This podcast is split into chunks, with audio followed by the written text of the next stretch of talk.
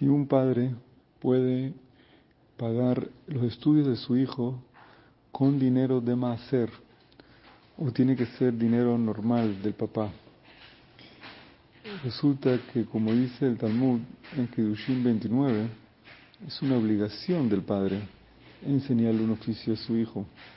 Sabemos que cosas que son obligaciones de uno, uno no podría deducirlas de Maaser, como uno no puede pagar los gastos de su casa con dinero de Maaser, no puede comprarse un carro con dinero de Maaser, porque son cosas que uno las tiene que hacer de todos modos en su vida. Entonces no debería de pagarlas con dinero de Maaser.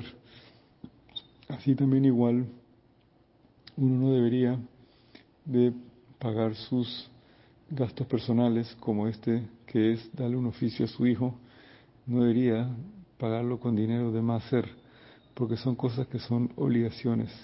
Pero si él podría de repente darle a su hijo un oficio muy básico, que apenas le daría para poder vivir, y él quiere darle un mejor oficio a su hijo, o quiere enseñarle Torah a su hijo, y ese oficio en verdad es necesario, es importante para el hijo, quizás sí se podría darle de más hacer para darle una mejor calidad de vida a su hijo y un mejor puesto a su hijo, y él no se lo puede dar de dinero normal porque no le alcanza, pero con dinero de más hacer sí puede, quizás sí se podría dar. En este tipo de casos es mejor consultar con un rabino para asegurarse que en verdad cumple con todas las reglas adecuadas y de esa manera hace lo correcto y no malgasta el dinero de más hacer.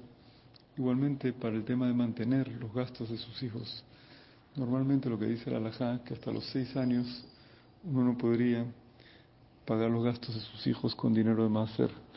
Después de los seis años Depende ya muchas reglas en esto, como dice Shuhan Aruch en Ezer, capítulo 71.1, y trae Taz, etcétera, los Mefarshim, sobre ese tema. Por lo tanto, normalmente, hoy en día, hay una ley del país que obliga a una persona a mantener a sus hijos incluso después de los seis años. Por lo tanto, es difícil poder deducir todo esto de dinero de más ser cuando una ley te obliga a mantener a tus hijos posterior a los seis años y uno no los puede abandonar.